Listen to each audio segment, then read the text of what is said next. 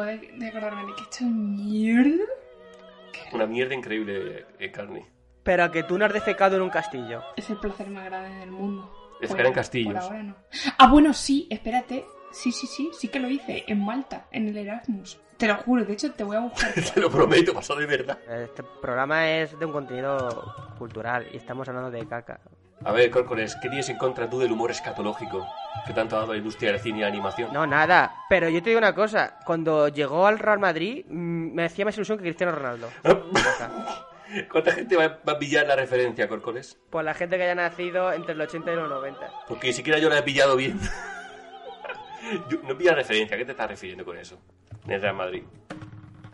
Eh, nada, da igual. ¿Ves? Eh, mm, bueno, yo creo que vamos a empezar ya porque se nos ha hecho tarde. A ver qué hora es. Uh, ok, ok, dale. clean, clean shot, dale. Mu- música. Encarni, ¿estás ahí? Eh, estoy buscando en qué castillo cagué.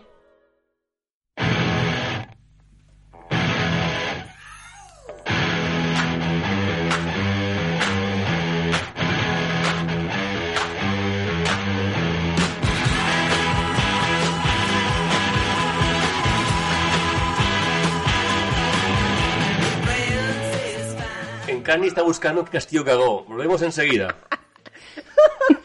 Joder.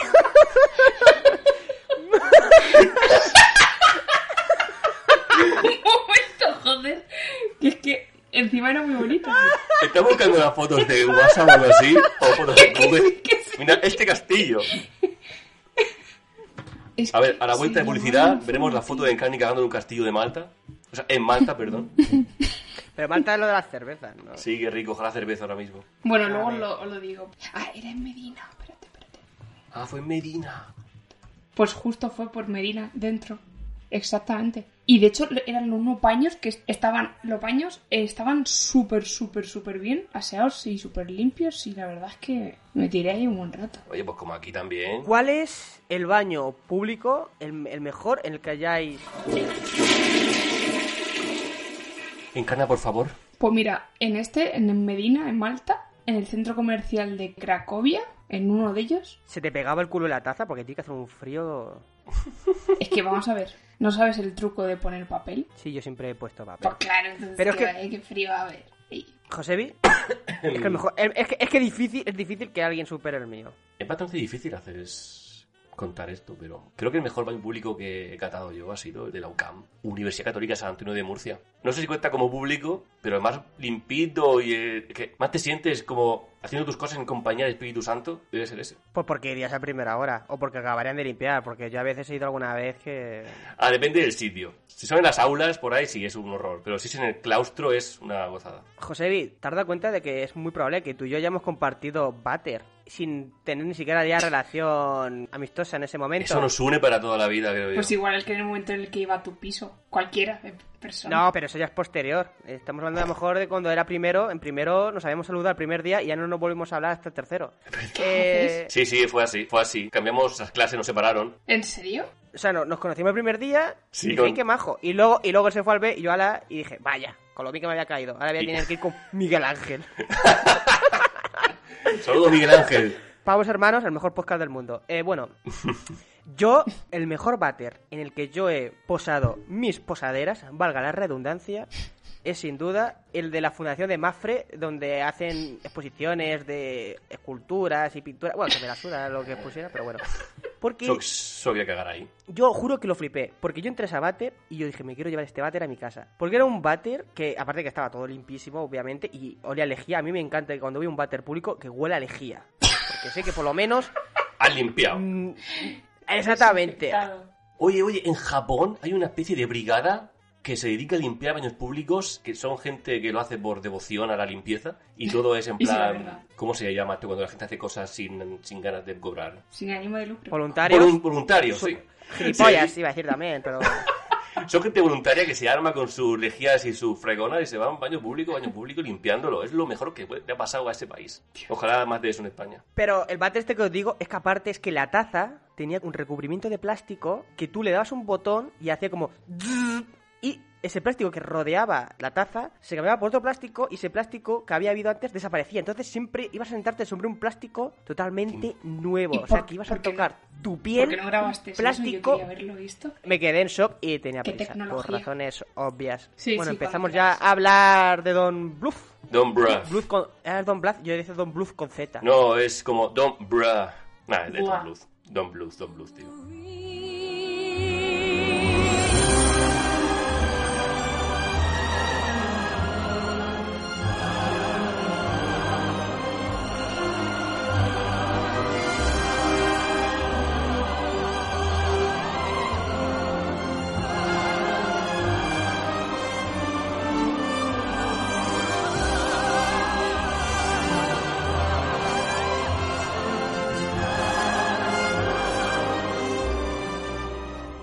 Cuando yo organicé, bueno, empecé sobre todo hablándolo con José Vilo a hacer este podcast, había como 10, 15, 20 temas que motivaban para hacer, para empezar a hacer este podcast, del cual ya hemos hablado de, pues de algún que otro, como por ejemplo Satoshi Kon, que nadie recuerda, por desgracia, el de lo- la aventura de los niños, que tampoco ha triunfado demasiado. Alberto, cuando ¿Qué? nombres algún nombre en japonés, tienes que hacerlo como lo haría un japonés. Satoshi-kon. Que, Stoshikon. Stoshikon sama. Satoshi Kon, Satoshi Kon, No, es como. No, así. Claro, Bueno, le a ponen ahí el énfasis. Satoshi. Satoshi-kon. Y luego tienes que hacer un... Decía Javier Cansado que yo, antes de ir a Japón, pensaba que los japoneses hablaban y luego decía, llego a Japón y hablan como hablan normal, en japonés, pero hablan normal. Pues lo mismo que te digo. Y uno de esos temas que nos motivó para hacer este podcast, otros temas todavía no hemos hablado y por eso no lo quiero decir porque pues, son surprise, es el que nos atañe hoy, que es el señor Don Bluth, que es probablemente el dios de aquí nuestro compañero José Vicente Perea Perrote. ¿Quién es ese? Eh, eh, bueno, no sé cuál es el tercer, el segundo Oye, apellido. mío también lo eh, es, ¿eh? No, ya no lo digo. Me gusta Perrote, me quedo con ese. Es por Benito. Bueno, eh, son referencias a manos a la obra y esas referencias, eso sí que lo va a pillar cuatro gatos. Diles, mi pobre padre, dos puntos, murió dos puntos que le dieron después de que le pilló un toro en la plaza de Zaragoza. Pero no les cuentes a los astronautas lo de tu padre, hombre, no les cuentes lo de tu padre. Josebi, Ujú. explícanos por qué Don Bluth se merece, bueno, se merece, ya ves tú quiénes somos, no somos nadie, pero ya me entiendes, que, que le echemos un rato a hablar sobre él. A ver, Don Bluth. Don Bluth, para empezar, es un tío que se merece respeto por lo que siempre ha intentado hacer. No sé si sois conscientes de que este tío ha estado casi toda su vida peleado con Disney. Que a ver, que no es que yo ahora sea un hater de Disney, me encanta la grande. Don Bluth es un tío que se merece todo nuestro respeto, como gente que ama el cine y el cine de animación, porque ya desde sus inicios mostraba gran calidad a la hora de, de animar, de dibujar y dar vida a sus personajes. Eso como, digamos, componente de dibujante y artista, que eso es de lo mejor que ha parido, que tiene la industria. Y luego el otro tema, que ya veremos más adelante, quiero explicarlo bien, es su enfrentamiento con Disney, que eso también, plantarle cara a la grande, tiene tela. Pero lo que más me llama a mí de Don Bluth es como sus películas, por decirlo de alguna manera, le mete algo que a Disney creo que siempre se queda medio, que es como un puntillo de, de drama y de oscuridad. Yo, Don Bluth siempre lo he tenido para mí personalmente como el Spielberg de cine animación, salvando a distancias. Porque por su forma de traje tan tan rápido, tan ágil. La historia que cuenta de superación, de con, con niños pequeños superando una- un obstáculo muy grande. Eso me recuerda mucho, me llena de corazón de alegría, la infancia, de pensar, ah, aventuras con niños. y eh, en general, eh, Don Bluth, por su forma de contar las historias, por lo animado de sus películas y por el puntillo de drama que le pone siempre a su cine, creo que siempre ha merecido más respeto del que tiene, porque siempre se queda, digamos, en un rincón oscuro, ¿no? Cuando piensas en animación, siempre se te viene a la mente que si Rey León, Tarzán, eh, La Vida Durmiente, que es un clásico de Disney y nadie se acuerda en plan, ¿todos los perros van al cielo? Ah, sí, estaba bien. Fireball, ah, La vida de niños, sí, estaba chula. No, señores, esas películas han estado siempre con nosotros y, bueno, me, me estoy enredando un poquito. Don Bluth, bueno, ya decir Don Bluth, qué cojones. Él estuvo trabajando en Disney Sí, eh, sí. un montón de años porque él, de pequeño, se quedó fascinado con las películas de Disney. Iba a ver Blancanieves, los siete enanitos, una y otra vez, de la cual le fascinaba. Y cuando trabajaba en Disney, no sé qué películas participó, no sé si tú sabes en cuál Sí, sí, sí, para estuvo empezar. dibujando en Car eh, Josebi. creo que su primer trabajo ya en, digamos, en nómina con Disney fue trabajar como coanimador en el clásico Disney conocido como La Bella Durmiente. ¿Pero qué pasa con esta película? Que al contrario que muchas de Disney, por ejemplo, Blancanieves, creo que costó alrededor de 3 millones o 2 millones de dólares de la época. De la época. Que hablamos del año 37, 1937, que eso sería una burrada hoy en día. Creo que la recaudación fue una exageración de 20 millones, que eso hizo que Disney se hiciera de oro y ahí se pusiera, como no, una fábrica de hacer películas de animación. ¿Qué pasó al pobre Don Bluth? Que llegó a La Vía Durmiente, que estaba destinada a ser otro éxito, y fue la primera película de Disney que recaudó menos de lo que costó. Y desde ahí fue una declive en el que parece que Don Bluth dejó el estudio para luego regresar, hablando de Disney, y participó en lo siguiente. En Robin Hood, que es una película que personalmente, por motivos personales, me encanta, Winnie the Pooh Bernardo y Bianca, que son en la de los catadores. En Cangurolandia lo dudo porque es de los Eh, 90. Sí, eran 90, me estaba liando ya. Y como parte de animación, no sé si conocéis la del dragón Pit, no, sé, pues, no me acuerdo del nombre. En inglés se llama Sí, Pedro y el dragón. Pedro y el Sí, dragón. Pedro y el dragón, ¿cierto? Pero esa era mezcla de persona con animación. Claro, claro. ¿Y quién, Sí, quién crees mezcla que de hizo la con animación? ¿Quién hizo la animación del dragón? Le cayó a él. Guay. Eso guay.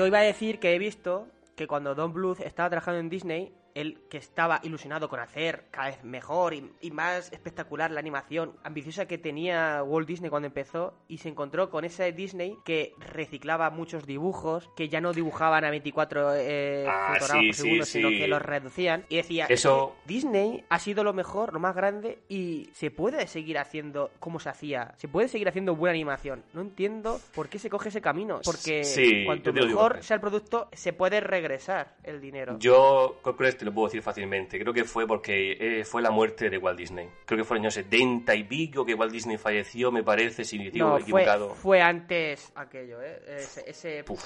Ese cambio a una animación más abaratada ya fue antes de que Hmm. Otra cosa que a partir de su muerte fuera todavía más remarcado. Sí, sí, sí, ahí empezó a notarse la debacle de Disney Animación, porque estaban ya más ocupados de reciclar dibujos, de sacar merchandising de juguetes, de hacer un parquecito para sacar inversión, pero hacer cine animación, que luz era para lo que entró en Disney, yo que estaba aquello yéndose un poco a la debacle y pensó, mira chaval, si vais a seguir haciendo parques, yo me voy a hacer mis películas a mi estudio propio. Y me parece que empezó con un cortometraje, el, el gatito este que, debo decir que no he visto, es de un gato que en plan vagabundo, pero que con eso fue lo que llamó la atención de inversores y tal, y hasta para trabajar con Spielberg le llamó la atención su animación. Hay una historia, una, una curiosidad, que no sé si lo sabéis, que es que el señor Don Bluth le ofrecieron hacer una película, esa, esa que dice del gato, todavía él trabajaba en Disney. Cuando se lo ofrecieron, él dijo, me han ofrecido esto, ¿quién se viene conmigo? No sé qué, sé cuánto. O si Disney quería ser la que le produjera la película, porque al final él era un empleado de alto rango, él era un jefe de, de animación. La respuesta que tuvieron sus superiores fue la de reírse de él. Y Oh. eso lo remarcó toda su vida y parece que es un poco rencoroso. Me siento identificado con él porque soy un poco rencoroso. Lo que pasa lo que, lo es que mi memoria es muy mala y, y el rencor se me va, pero por la memoria. No, Haz una lista de gente que odias, Córcoles, y no gente que que es vengarte. no, no, no, no, no odio a, a nadie.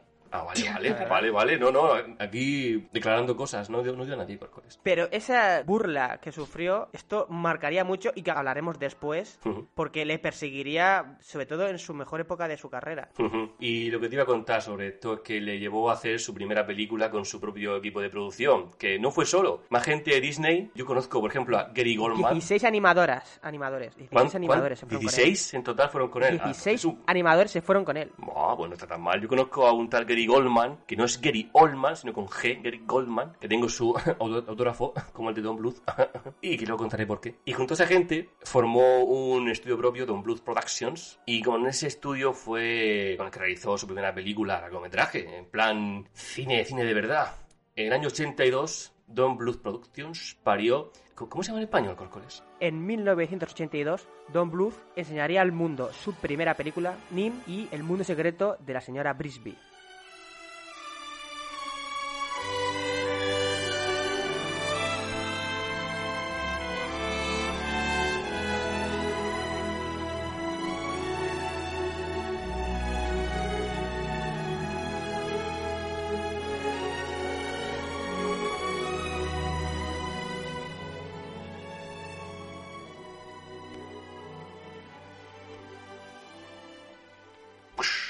Música, ¿cuál es? La música de Jerry Goldsmith, que ese tío es Dios. Ese tío es Dios. Y, y así Lo tal es. cual. Es el que encima le hizo la música de Mulan, ya con eso lo digo todo.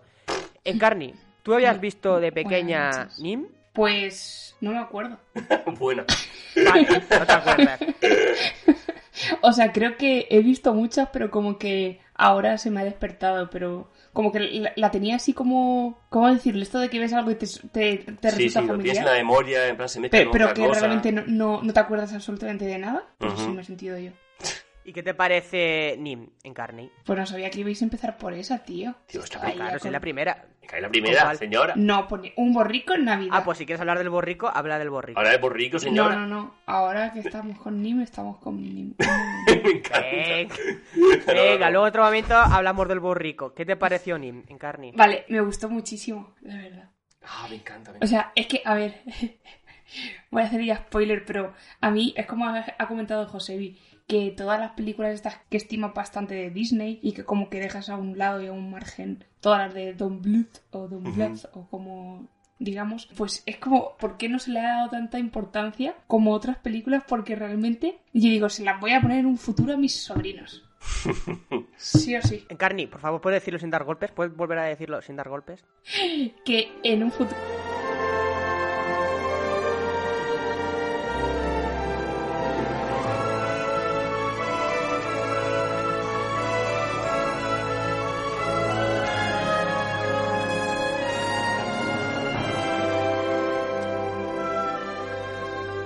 porque la verdad es que todas me han parecido joyas. A ver, unas más que otras, obviamente, pero creo que está infravalorado, totalmente. Totalmente. Estas películas. Totalmente en carne. O sea, Don Bluth en general. Porque no- yo no, bueno, yo, yo también soy una paquete, ¿vale? De nombres y tal. Pero yo no sabía que era, se llamaba Don Bluth.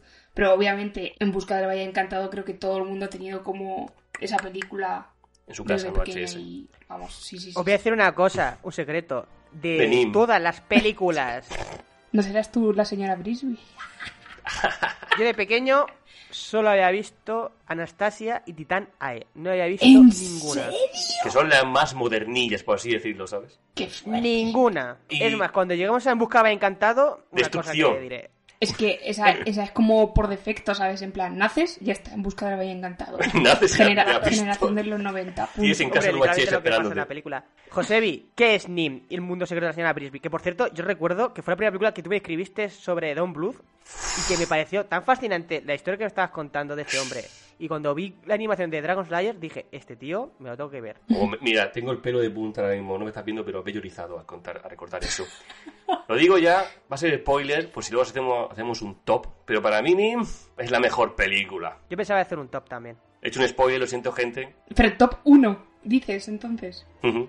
Vale. Yo, yo lo comprendo. Pero, te digo una cosa, para mí Nim era la mejor, porque fue de las primeras que vi después de Anastasia y Titanae. La vi hace unos meses, me la volví a ver ayer, precisamente para hoy. Y Nin era la que más me gustaba. No sé si es la mejor, pero, no sé si- pero ya no es la que más me gusta, es la segunda que más me gusta. Y diré en el siguiente programa cuál es la que más me gusta. Cliffhanger. Ah, iba a decir, es que hay siguiente programa. Hay mucho bueno que decir de Nim. Vale. En primer lugar, el cuerpo para mí era el mejor. El cuerpo. En cuanto a la idea de... En primer lugar, es que me parece fascinante todo lo que hace con el tema del mundo de los animales y Exactamente. cómo lo extrapola. La banda sonora de esta película en concreto para mí era súper apropiada. Es decir, los movimientos, bueno, es, es que es en todas las películas, pero normalmente siempre lo acompaña como el- la música al movimiento Ujú. del personaje y como que se van tambaleando. Muy Spielberg eso. Sí, y, Hmm. y, y creas que no, eso muy dinámico. Que no pasa la Em, vista de la película. Y sobre todo también las expresiones. En otras también, en otras películas que hablaremos también se notan más las expresiones, pero también caracterizar a animales y darles expresión también es, para mí, supongo que es, es complicado, ¿no? Y más Hmm. por aquella época. Hmm. Eh, bueno, al final es como que el amor lo une todo y siempre suele, siempre suele haber como un familiar perdido. Siempre, en todas las películas. Es como, Sí. La verdad es que sí, ahora que lo dices, no me había dado cuenta. Sí, sí, siempre. Como que no. ¿Me, estás, ¿Me lo estás diciendo en serio, Alberto?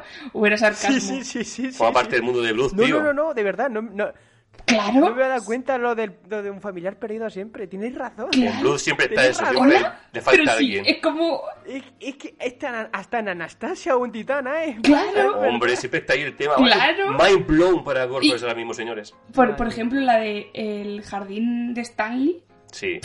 Ah, ¿sabes? Bueno, O esa ya es la siguiente película. Esa Ah, sí, vale, está, perdón, No, Eh, no adelantemos cosas. El caso que para mí es como muy enternecedor todo, como que... Mm, y Yo, yo creo que si no he llorado en todas las películas, no he llorado en ninguna. Eso también. Aunque sea un poquito, De- ¿sabes? Aunque Sí, sea no, un- sí. un- Confirmo. Es que, no sé, es demasiado enternecedor. Yo también, Carni, estoy contigo ahí. Yo solo en dos. Tampoco he llorado, ¿eh? Pero, es- pero sí en plan de a puntito. Es que tú eres un poco nazi. No, ¿qué va, qué va? Si yo, lloro- yo, yo lloro con Wonder Woman, a mí no me vais con mierdas. ¿En serio? Josebi, Y se ríe, se ve tu cara por ahí como. Y luego me viene con que no ha visto el- En busca del Valle Encantado. Hijo. No, no, spoilers no, tío. no, no, no, ya ahora hablaremos. Que es que muere Kirk, coño. Y yo ver morir siempre a Kirk, ver cuando vi Star Trek 7 y ver cómo muere Kirk, lloré, pero de lo mal que muere, de cómo le hacen una muerte tan triste al mayor héroe de la historia de Bueno, la ciencia ficción. El spoiler que se come la gente aquí, madre mía. Bueno, bueno. Josebi, ¿tú que consideras que Nim es la mejor película de Don Bluth? Explícanos por qué Encarni también ha- enfatizado la expresividad de los personajes, algo que nunca abandonará. En carne y cosas. Hay mucho bueno que decir de Nim, pero si me pongo aquí a hacer una, un imposio, como se diga, no terminamos, pero voy a intentar resumirlo. Se nota muchísimo que Nim es la primera película de Don Bluth bien hecha. ¿Y por qué se nota?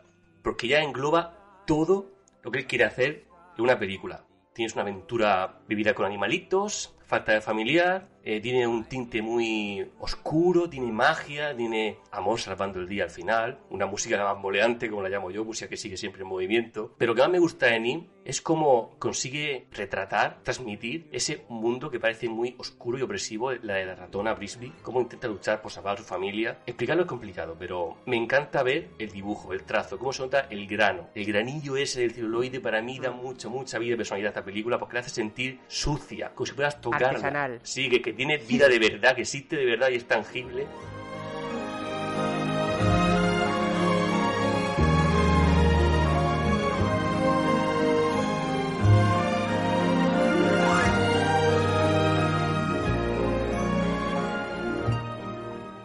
Y me encanta el diseño de Bluth de los ratones inteligentes. Cuando llega Brisby al mundo ese Ya. de los ratones y sale ese ratón con esa especie de pincho electrificante, no sé qué era, yo dije, Bluth, ¿qué es esta maravilla? Es como una especie de mezcla de cyberpunk con medieval, futurista con pasado. Sí, Digo, sí, que sí. era en plan Sí, Bluth. sí. Y combina para mí lo mejor de todo una sola película esta. ¿Tú crees que, que Ralph Bakshi influyó en Don Bluth? Sí, sí, sí. Ese, Son esa... ese señor de los anillos que había hecho. A mí, es que tiene. Cuando, cuando ves. ¿Ese quién es? El que hizo la, la de Señor de los Anillos de animación. Sí, sí. Os pasé un vídeo de una entrevista de uno y el otro, porque Ralph Bakshi consideraba que la animación no era tan importante ese nivel de detalle y de expresividad, sino de lo que era la historia, lo que era las sensaciones, que eso otro que decía era como un lujo que no era necesario. En cambio Don Bluth era un nazi. Sí, Bluth es un nacido en movimiento y la expresividad. Claro, cada uno tiene una perspectiva y tal. A ver, para mí, el, estilo de animación de Don Bluth, ya lo digo ya, para mí es la mejor que hay en, existe en Occidente. Cuando está en su no. nivel top, no existe nada mejor. Para mí, ver al puto Bo en Nim, o sea, Sí, creo sí. que Sí, sí, sí. no sí, existe sí. mejor momento animado en la historia de la animación Da miedo, ¿eh? Da miedito, da miedito. Cuando aplasta también a la, a la araña.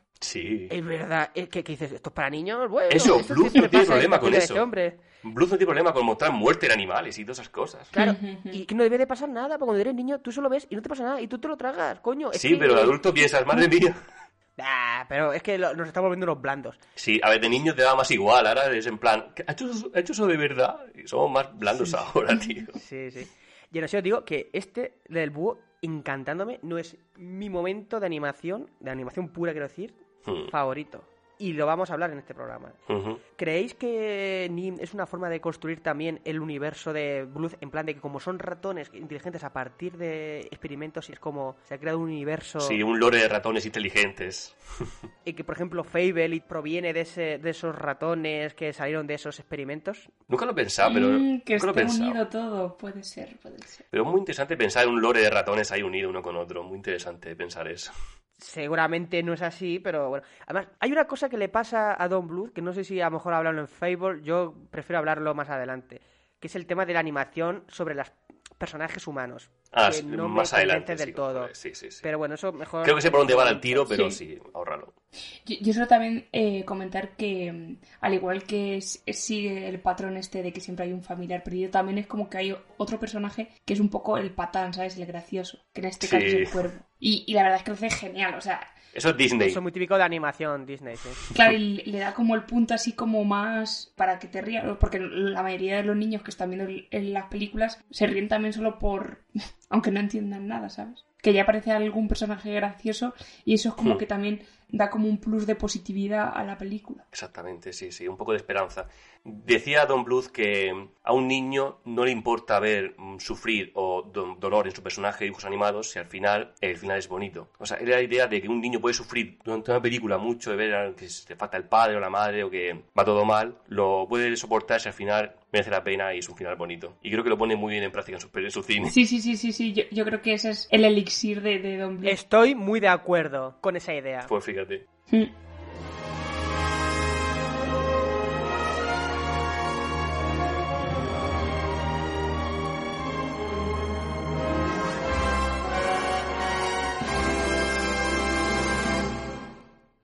que actualmente esa película está muy bien valorada, es un- una obra de culto, un clas- Sí, sí, porque en su día fue una ruina. Sí, ¿En sí. serio? Joder, Es más, tío. si no fuera por lo siguiente de lo que vamos a hablar, seguramente se hubiera tenido que retirar este hombre. Así que vamos a hablar de lo que salvó la carrera. Vamos a hablar de 1983, Dragon's Lair.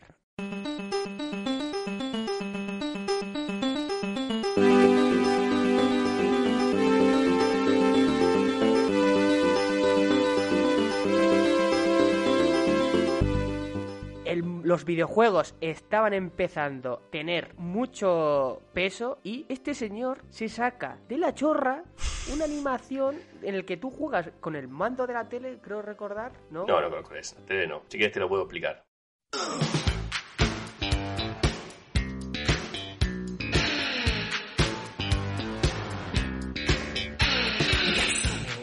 Respecto a Dragon's Lair, lo que pasaba en el año 80 y pico, 83 creo que era, cuando estaban los videojuegos eh, empezando a resurgir otra vez, lo que se llevaba mucho, aún no había Nintendo ni Sega en las casas, era todo máquinas recreativas, máquinas arcade.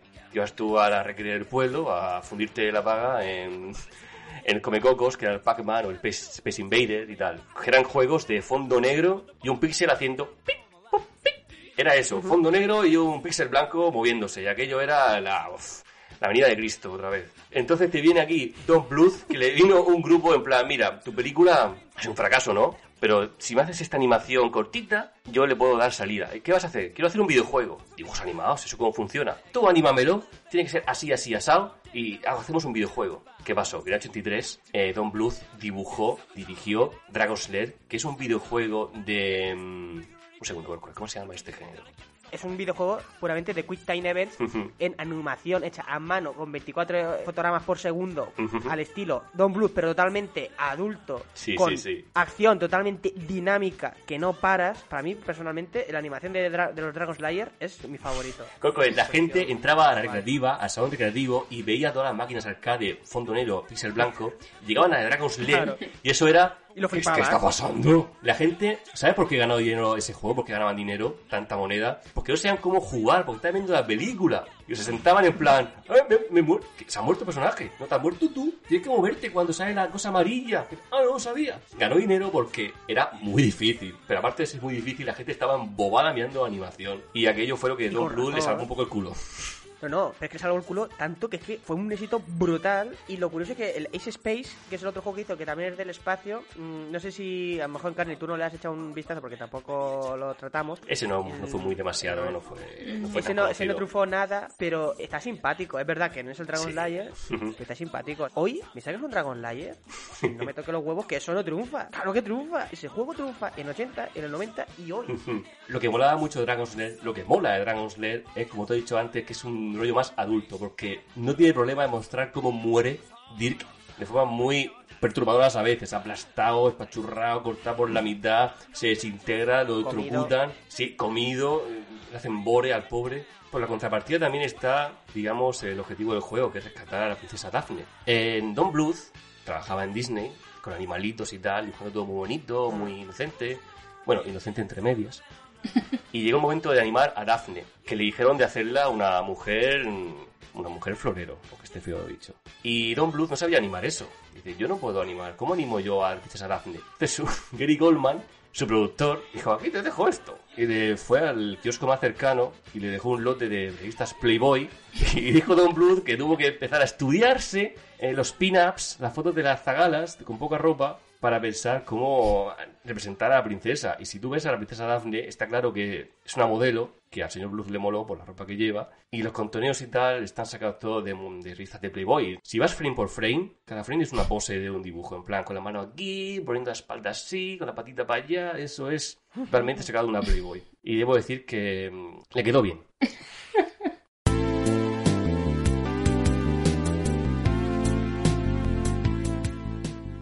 Pues a ver, me recordó un poquito a lo que era el Crash Bandicoot, porque era como el momento en el que tú vas ahí por un caminito, ¿no? Y tienes que ir, pues avanzando conforme ciertos obstáculos. Y ahora está, pues eso. Entonces, pues, se me hizo amena la duración cuando yo estuve viendo ahí el Dragon Slayer, pero claro, estaba, estaba viendo jugar a, una persona. Hay que jugarlo, la hace jugar. Y claro, y, supongo que la idea es estar uno ahí. Claro, claro, Mientras que está jugando, porque si no, no tiene gracia, lo está viendo tal cual y pues eso, es como un mini corto traje luego luego ya está.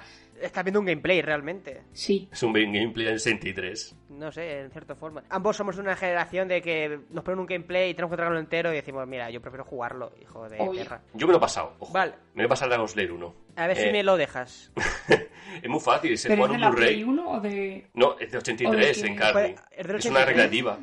O sea, se jugaba antes en cintas de no sé qué historia, pero hoy en día se puede jugar en tu Blu-ray. Es como una película, la metes y es como un Blu-ray interactivo. O sea, eh, pincha con la flecha y ya. Cani entiende que en el 83 lo más moderno que existía es Super Mario uno del todo. Es el 83, sí, por lo menos. El, el, el Mario Bros. Mario Bros. de Nintendo 85. A ver, el 83 creo que es el Super Mario Bros. Este de que son Mario y Luigi. Es un fase arcade de matar tortugas, cupas. No, el 1 de 85. Super Mario Bros. de Nintendo. Pero Super Mario de matar tortuguitas, cupas, es 83 para arcade. Luego está Donkey Kong. Pues fíjate en Carney que el Super Mario es dos años posterior a ese espectáculo de colores ya que ves, tú hubiera molado mucho si se hiciera ahora que tuviera distintos caminos, no que fuera uno solo me sorprendió mucho sobre todo en cuanto a cómo trasladaron la, animación al videojuego, ¿sabes? ah, sí. Aquello fue Don Bluth, lo explicó en un vídeo que hizo con una eminencia de internet llamado El Crítico de la Nostalgia. Hizo un vídeo con ese tipo hablando de cómo fue el proceso de crear el videojuego y dice que su dirección fue básicamente que en un videojuego tienes un obstáculo y una solución. Así que él siempre dibujaba a Dirk abajo en el plano, había como cuatro opciones o tres a los lados y él dibujaba donde quería el obstáculo y luego una puerta era correcta.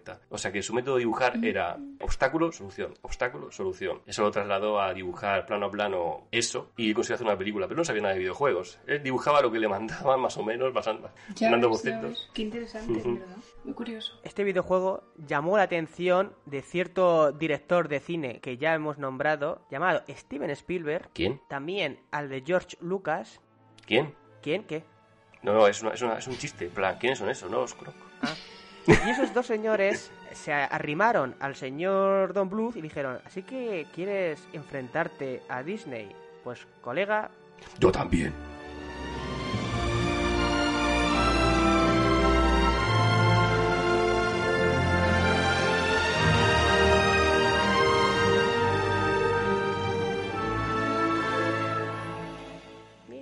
Música de Fable, que la música esa es de quién es, ¿no? Y el nuevo mundo. ¿De quién es la música de Fable? James Horner. El del Parabara, sí, sí.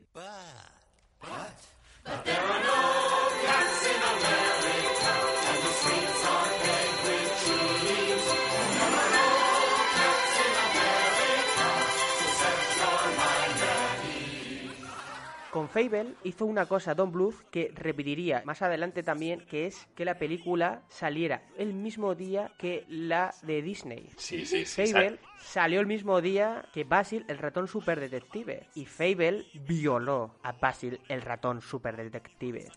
Yes, oh, a ver, a ver, yo también adoro a Basil, me encanta Basil, me encanta la escena del cabaret de Basil. A mí me gusta más Basil que Fable. Pues creo que no he visto Basil. Porque eres una eh, desgraciada. por favor, en Cani... Para mí, Fable es probablemente la que el nivel de animación en cuanto a detalle, a complejidad de movimientos, creo que es la que lleva más lejos de todas las que ha hecho. No sé si estás tú Sí. de acuerdo conmigo, José. Yo puedo estar de acuerdo, sí. Es la que más usa elementos de escenario con rotoscopia, o de la que más. Porque usa un barco que se nota que está rotoscopiado, tiene mucha animación humana, que eso también cuenta mucho, difícil de animar. Tiene todas las escenas de vuelo, em- el agua está súper bien animada al momento que sale Tienes agua. a 28.000 ratones dibujados moviéndose. O sea, cuando tú lo ves en Ratatouille y te partes el culo, pero en Ratatouille lo has programado y hacen varios. Pero ahí estás viendo 20 putos ratones a 25 putos FPS, que eso, ¿cómo coño lo harían? Me he erizado de pensarlo, no, es que fíjate, igual te digo una locura, pero yo me he imaginado, ah, la comparación es un poco pasarse a lo mejor, pero es como el cine de Akira Kurosawa. Akira Kurosawa hace grande su cine porque siempre pone a mucha gente en la cámara, muchos aldeanos, muchos Le soldados. dice cómo moverlos. Sí, y como Bluth con sus ratoncitos, que es verdad que cada plano, cuando salen todos a la vez, es una maravilla. Uh, el ratón gigante de Minsk, cómo está animado eso, señor. Qué detalle tiene. Pero Dan vamos. miedo, ¿eh? Lo del principio, no me jodas. Eso, eso no lo viste de crío. Oye, esto, es- yo no lo vi de pequeño, yo lo he visto ahora y he dicho, coño, pues esto da miedo, no me jodas. a un crío eso, mira, Con ratones la- soviéticos. las pesadillas que tuve con el ratón. Pero me encanta, me encanta ese ratón. Es que no tiene problema Bluth. Es que hay un momento en el que los putos gatos cogen a los ratones y lo ves Sí, que sí. los cogen y dices, adiós, esos ratones ya no. Claro, claro. ya no Ah. comen queso otra vez. Me encanta el diseño de los gatos, que yo soy amante de gatos, me encantan los gatos, pero los gatos ahí dan miedo porque son una masa negra con dientacos. Bueno, Don Bluth creo que no le gustan mucho los gatos. Bluth con los gatos le tiene manía, porque siempre los pone como una masa horrible. En Fireball son masa negra, oscura, no se distingue nada más que dientes. Que yo pienso, eso es genial. Porque un ratón ver a un gato así, como una masa malévola que solo son dientes que te van a devorar y a descuartizar. Pero me encantan los gatos, ¿quieres que te diga?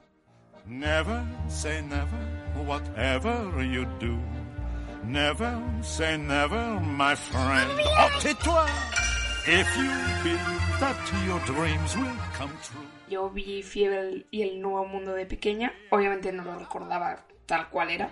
Y he de decir que en esta también he llorado como una cría. Oh. Pero como una cría.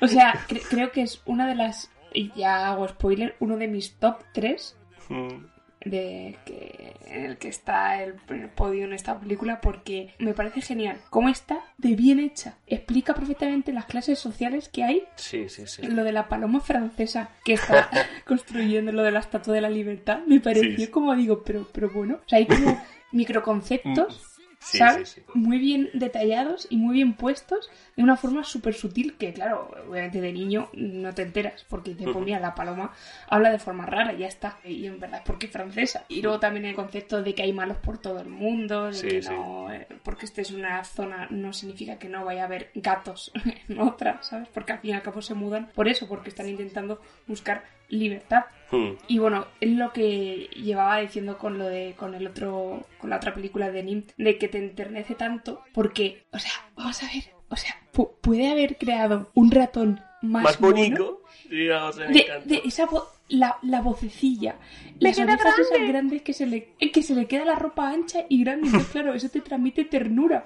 Y cómo va andando y en el momento en el que va buscando y también eso, volvemos a lo de las expresiones. Y como que empatizan mucho siempre con el protagonista, porque Sí, quién no tiene un ser querido al que al que quieras y al que digas, "Hoy, pues si yo estuviese en esa situación, yo también cómo actuaría" o te da pena, te da lástima. Y para nada me resultó cansina y fue como súper entretenida, en plan, te la ves así como que te engancha mucho. Y bueno, volvemos al tema de la música y los movimientos de los personajes, al tanto de las expresiones. Me gusta mucho y otra de las cosas que también pude observar, que no creo que tuviese nada que ver, porque no sé si Blancanieves ya había salido o no, pero que la muchacha... claro la había salido. Varios siglos antes en carne. Blancanieves, la primera película de animación de la historia. 37. Ah, vale, pues es que me hizo gracia porque la hermana, la hermana de Fiverr, llevaba siempre los mismos colores de ropa que la de Blancanieves. Oye, pues O sea, es tú la verdad. veías y Es parecía- verdad. No, no, es que las referencias a Blancanieves y a otras películas Disney se van a ver más adelante, ¿eh? Ah, pues sí, Se van a seguir entonces viendo. me quedé así como, what the fuck. Y eso que, no sé, es que ya te, ya os digo, eh, todas las- estas películas a mí me han tocado el corazoncito. Sí, siempre lo hacen. Ya está. Yo rescato un poco lo que ha dicho en Carney Córcoles, que es una cosita más. Quiero decir, rescatando lo que ha dicho en Carney sobre las clases, clases sociales. Córcoles, ¿tú crees que esta película de Fireball tiene un poco de neorrealismo italiano en la película? El sentido de que es un niño pequeño que se enfrenta a un mundo hostil y solo. Encima un niño que, se, que llega a América. No solo creo que sí que tiene más que elementos del neorrealismo italiano, que sí, yo he visto más referencias al Padrino 2, a cuando tú Sí, ves sí, al con- Vito- No hagas spoiler, por favor, no las he visto, no las he visto. Ok, eh, stopping, pero sigue, sí que las tiene.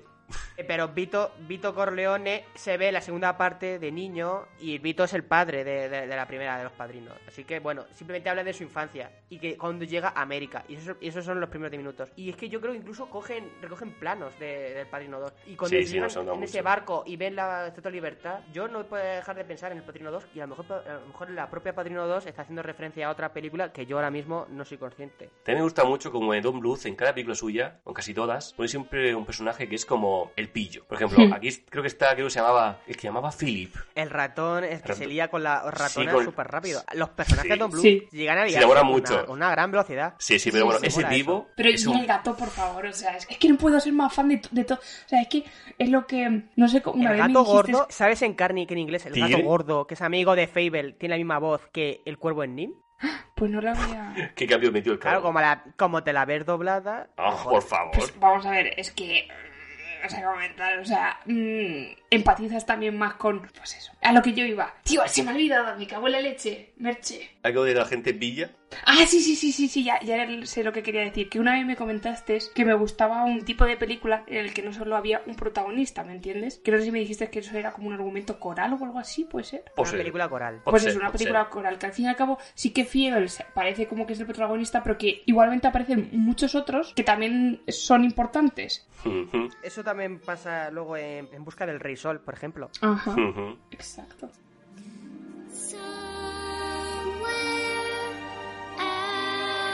There, someone saying a prayer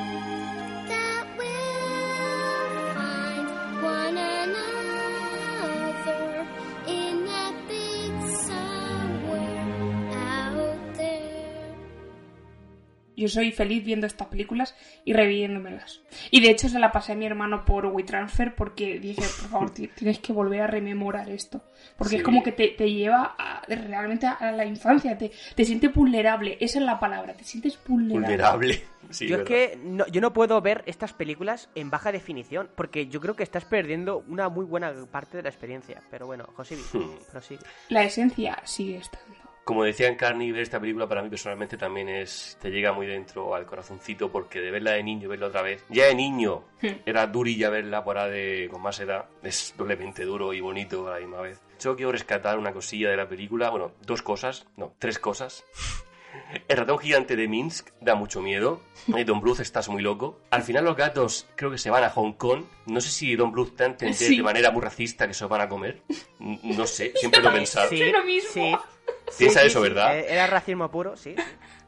Y tercero, esto es una tontería mía, pero el plano que más me gusta de la película, que igual no os acordáis, pero es cuando Fireball va a llegar a donde están los gatos, bajo el alcantarillado, se cuela por la alcantarilla, empieza a Sí. perseguir un montón de insectos, como Ujú. cucarachas, Sí. escarabajos, y, La cucaracha, sí. Sí. y e- ese me encanta. Hubiera hecho una película entera de un ratón perdido por las alcantarillas, porque se ve súper sucio, asqueroso, tenebroso, y encima cae... Sí, la verdad es que sí. Me dio súper súper Sí, reparo sí. ver las putas cucarachas. Eso, eso está dibujado, eso es real. Y Eso lo la dibujó él, eso están dibujadas por eso, nota mucho que trazo suyo, y encima cuando empiezan a caer ahí a la boca del... que era un caimán comiéndose los bichos cayendo, era una especie de bicho. Es que yo creo que la Sí, sí, gente no es consciente de, del Trabajo, trabajo que lleva sí, hacer sí. cosas así. O sea, es que yo lo pienso y me agobio. A mí me pasa que yo cuando veo las películas de Don Bluth a veces lo que pienso es el agobio que me da Dibujar el eso. trabajo que llevo a hacerlo. Eh, Sí, eh, sí. entonces no puedo disfrutarlas tanto como podría por ese Si agobio tú no que has me da. dibujado en la vida, Julio. Pero piensa, Di- disculpa, broma, pero yo tengo concurso de dibujo ganado. Sí, Bueno, cállate. bueno. ¿Eh? Escolares. Zorra.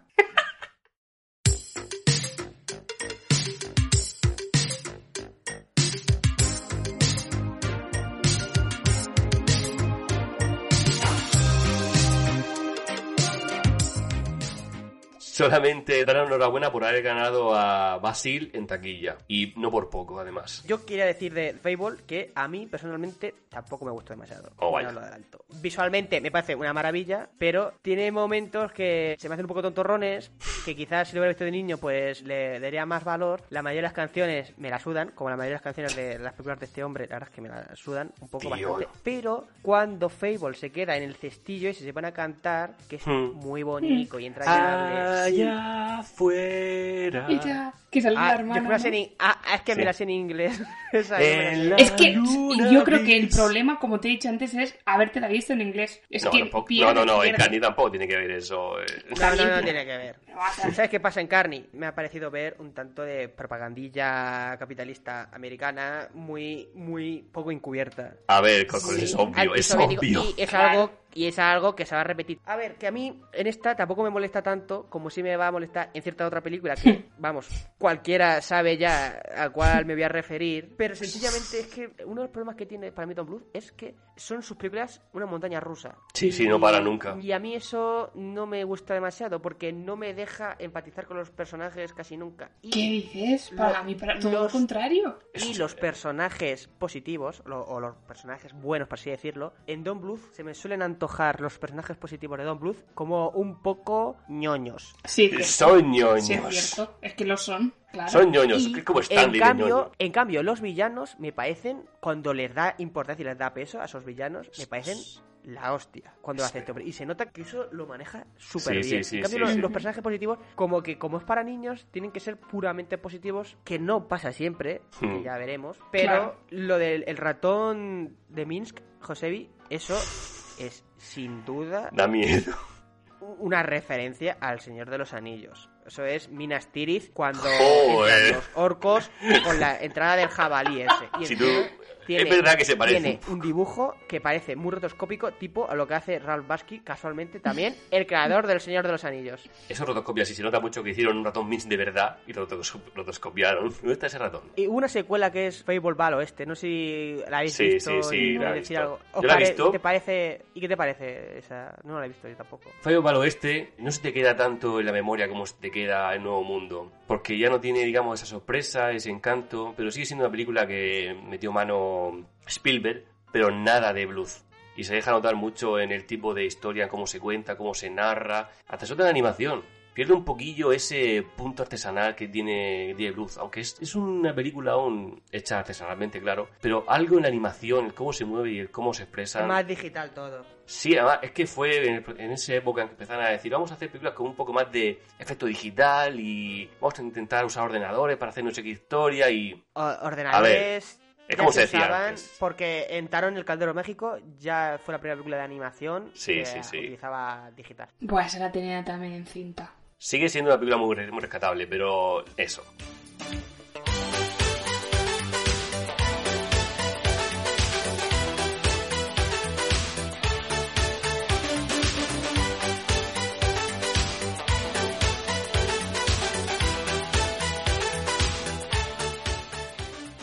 Don Bluth en el 89 seguía aliado con Spielberg y George Lucas y hicieron la que probablemente sea la película más exitosa de este primer programa, la que probablemente todos conozcan, aunque no la hayamos visto, porque yo en su día no la vi, y es En busca del Valle Encantado.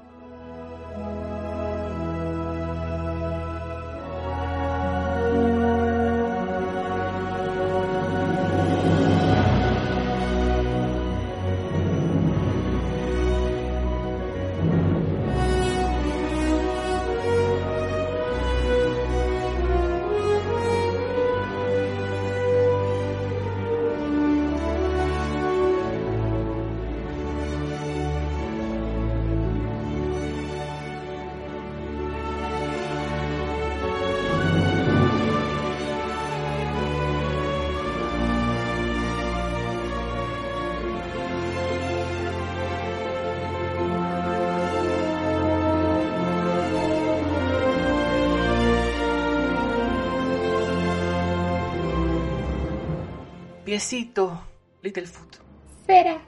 Cera. Littlefoot, es verdad. Sera, que hija de puta, Sera, con perdón. Antes de que empezáramos a ver las películas, yo decía que odiaba En Busca del Encantado. Lo que pasa es que luego me he dado cuenta que la que yo vi fue En Busca del Valle Encantado 3 En Busca del Valle Encantado 4. Es que eso Sigo es lo que pensando- preguntar, que la que subí al final era o no era. No Porque era. mejor yo también me... Era la 14. Era la O sea, última. Nos pasaste En Busca del Valle Encantado 14. Entonces me la empecé y dije, no me jodas, esto es horroroso. Y yo pensé, qué horroroso es esta. Entonces yo no he visto la otra. O sea, sí que la he visto porque la he visto de pequeña, pero no, no me acuerdo. ¿Qué basura vistes entonces? En Carní.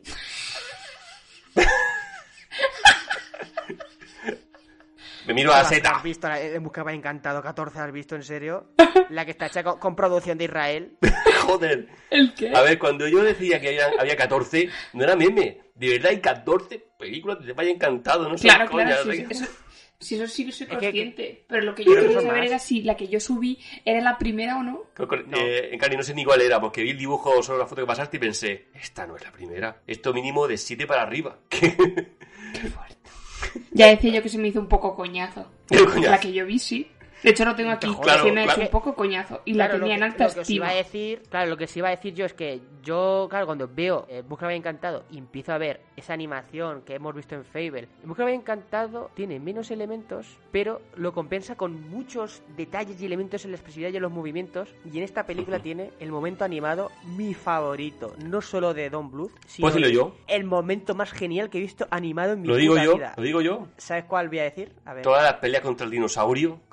No. Oh, tú me dirás. No, no, no, no, no, no, no ni siquiera es una pelea. Es incluso al principio de la película que está Piecito hablando con sus abuelos y su madre y su madre se para y se gira para poner su cabeza sobre la cara de Piecito y lo hace súper despacio y se ve el movimiento y se sale de plano y entra en el plano. Sí, sí. Me pareció de una genialidad, de un nivel de detalle brutal. Es cuando le pregunta, ¿tú has visto el valle, mamá? Y se acerca con él a decir, no.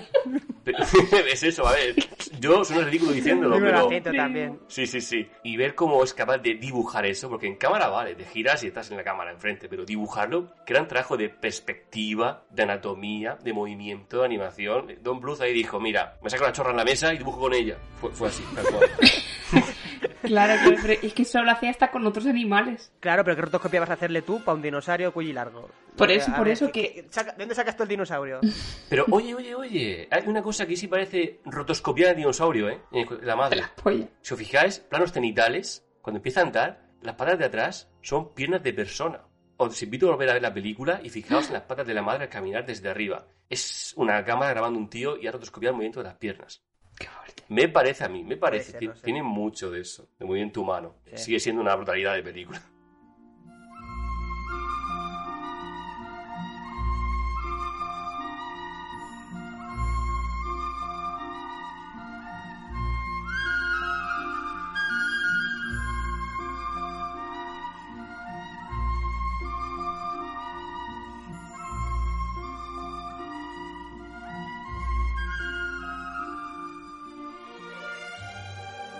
Cara, la cara de Piecito es cara de anciana. Parece una abuelita. Sí, totalmente. Y también da un poco de asco, todo hay que decirlo, sí. Y a mí siempre me ha dado ganas de pegarle un puñetazo. No, hay que pegarle a Pero es tío. Pero es que es verdad que en la primera película, yo es que cuando me la vi dije, coño, macho, es que le tiene un odio a, a este mundo y la verdad es que esta película es preciosa. ¿A que sí, es tío? preciosa.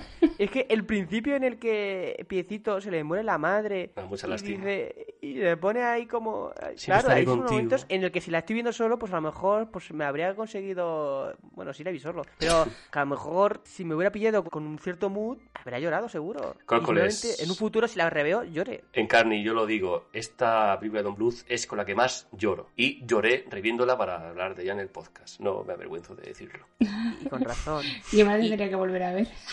Es que es preciosa. El Tyrannosaurus Rex tiene una animación que no me convence del todo, eso es verdad. Oh, mira, me encanta, Córcoles, cuando... Es que esta película, Don Bluth no se anda con chiquitas. Me encanta cuando de la película le dice Piecito, hay que matarlo, hay que acabar con él. Yo, wow, wow, relájate, Piecito. Porque son niños hablando de cargarse un dinosaurio. Digo, estáis loquísimos, pero Recién nacidos porque has visto nacer a todos y cada uno de ellos. Claro. Sí. Porque están haciendo un nuevo mundo. Es brutal es- esa idea. Yo me acuerdo que mi favorita era Púas. Esa. Púas, cola de púas, sí, muy bonito. Claro. sí, la cara así. No sé quién es. Pues. Eh, Cola de púas.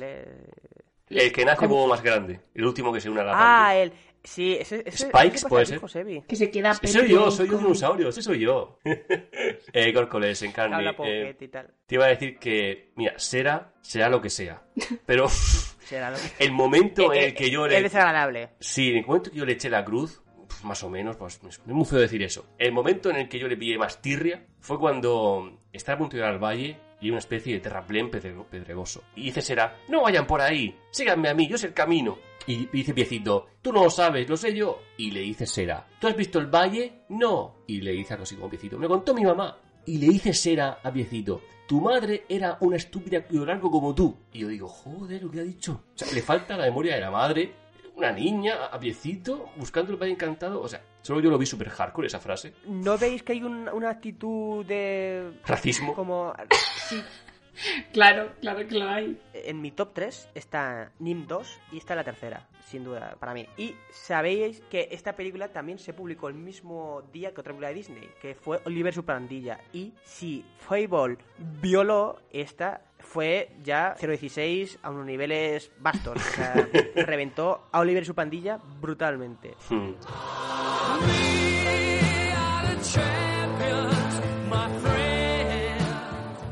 Buah, Córcoles en carne. ¿Y qué opináis de eso que sea el Valle Encantado una especie de alusión al, al paraíso o al cielo? Porque hay mucha teoría en internet que se ha hablado. Yo creo que no es una referencia al paraíso. Yo creo que está recreando el éxodo. Y creo que está recreando cuando Moisés y Mm. los judíos huyen de Egipto en busca de Israel. Puede ser, pero eh, yo eh, a mí me da esa sensación. lo comento porque en internet se habla mucho la teoría de que Piecito y su pandilla, a ver, estas son teorías, no son oficiales, que mueren luchando contra el diente agudo. Y el llegar al valle justo después es una referencia que han llegado al paraíso o al cielo y pues se encuentra con sus abuelos y tal, porque ellos también han fallecido en el terremoto. Pero yo digo que eso no es verdad porque entonces ¿dónde está la madre? Se desmonta toda la teoría. No, y aparte porque luego en las siguientes también aparecen los abuelos y el padre. Eso, eso no es canon.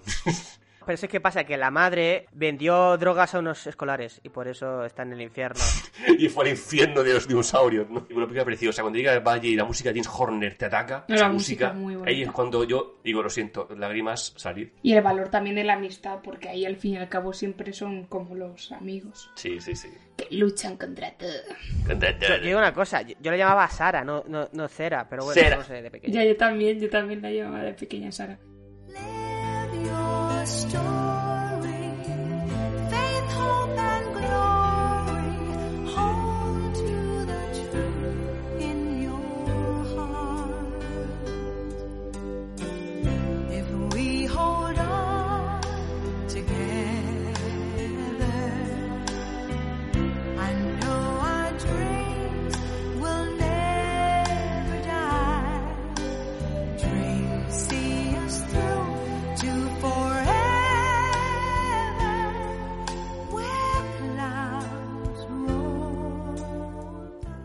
Quiero despedir este podcast. Pero si falta un borrico en Navidad, hijo de perra. Que me traga esa basura. ¿Qué esa basura? ¿Qué esa basura? ¿Has hecho esa basura? No basura, Cani, es muy bonito. Un cuento así en plan no católico, cristiano. O sea, ahí sale todo, todo lo que es Don Bluth en cuanto a sus congregaciones, a saber, católicas. Ahí está Vamos. todo. A ver, no la he visto, pero Pues seguro que la mola, he- mu- mola mucho. Yo me he visto. Está- No me jodáis, me tragué yo sola esa basura. Y que aparte No, es no. que esa sí que me la vi visto de pequeña y cuando la vi dije, no puede ser. es esto. Era como u- una puerta de esta abierta en mi, en mi mente. A ver, nunca he y visto porque dije, es un corto donde la ponían. No ponen eso. ¿El qué? Pues sí, Digo, esa fue bueno. la primera. Ver obligado, un borrico en Navidad, cortometraje, está en trailers en el enlace, no me jodas. Mira, y Corcon es jefe de Pavo Ranger y dice, no la he visto. LOL. Hijo de di hecho, es más, os iba a decir que es un estilo de cortometraje a Mickey Mouse. Y claro, como vosotros los Es que- expertos, es ahora no de vais a poder decir más. Ahora quiero verla. Es que es de, Dis- es de Disney, Flipichi, por eso sé que... Ah, Bueno, Pero, o sea, es de Disney. voy a despedir. Es que, es que, no, no, no, no, no, pero eh, vamos a ver, que no la hayáis visto vosotros no implica que yo no pueda seguir hablando de ella. Ahora jodéis. No, por favor, corta No, por... Encarni, es una, es una hora y diez minutos de podcast. Tienen que ser cortos. Y se está... Bueno, solo decir que el final va con la Virgen María. Nada más que decir. Tío, es spoiler, tío. A ver, ya no la veo, tío. O sea, el, mira, es que de hecho, el, el último punto que tengo en mi Word del un borrico por Navidad es sin Virgen más. María. Ya está, nada más que añadir. Vale, me alegro de no haberla visto, la verdad. Ahora quiero verla no, yo. la vais a ver, ¿eh? Por Ah, favor. yo quiero verla, quiero verla. La vemos juntos, los tres. Si, si no es nada de tiempo, si creo que son 20 minutos o 20 así. minutos, ya, ya. Voy a verla Ya, ahora. No, no, no, no, no quiero. Propongo No, no, yo quiero que la traguéis, ¿eh? Como yo me la he tragado, no, no me jodáis. Tú también te tragas otras cosas en carne que nosotros no nos tragamos, así que... Habla Bueno, por ti, sepas. Habla por ti. Porque a lo mejor sí. Eh, Claro, habla bueno, por ti, Córcoles. eh, bueno, a, a Don Bluth le iba todo a viento en popa, todo le iba perfecto, estaba sacándose la chorra y golpeándole con ella en los mofletes a la todopoderosa Disney y diciéndole que te gusta, eh, guarra, ¿Quieres ¿ves más, cómo eh? iba a poder hacerlo mejor que tú? y no siempre podría seguir así, porque a la todopoderosa Disney es más difícil de matar que a Sauron en verano. Y lo veremos en el siguiente episodio. Dilo tuyo, Josebi. Borrico en Navidad me parece que está infra- infravalorada. Verla. De hecho, espero la segunda parte para dentro de poco. Eh, yo no la voy a ver. Dream by night, wish by day, love begins this way. Loving starts when open hearts touch and stay. Sleep for now, dreaming's how lovers' lives are planned. Future songs and flying dreams, hand in hand. Love, it seems, made flying dreams so hearts could soar. Heaven sent these wings were meant to prove once more that love is the key. Love is the key. You and I touch the sky, the eagle and the dove. Nightingales, we keep our sails filled with love. And love, it seems, made flying dreams to bring you home to me.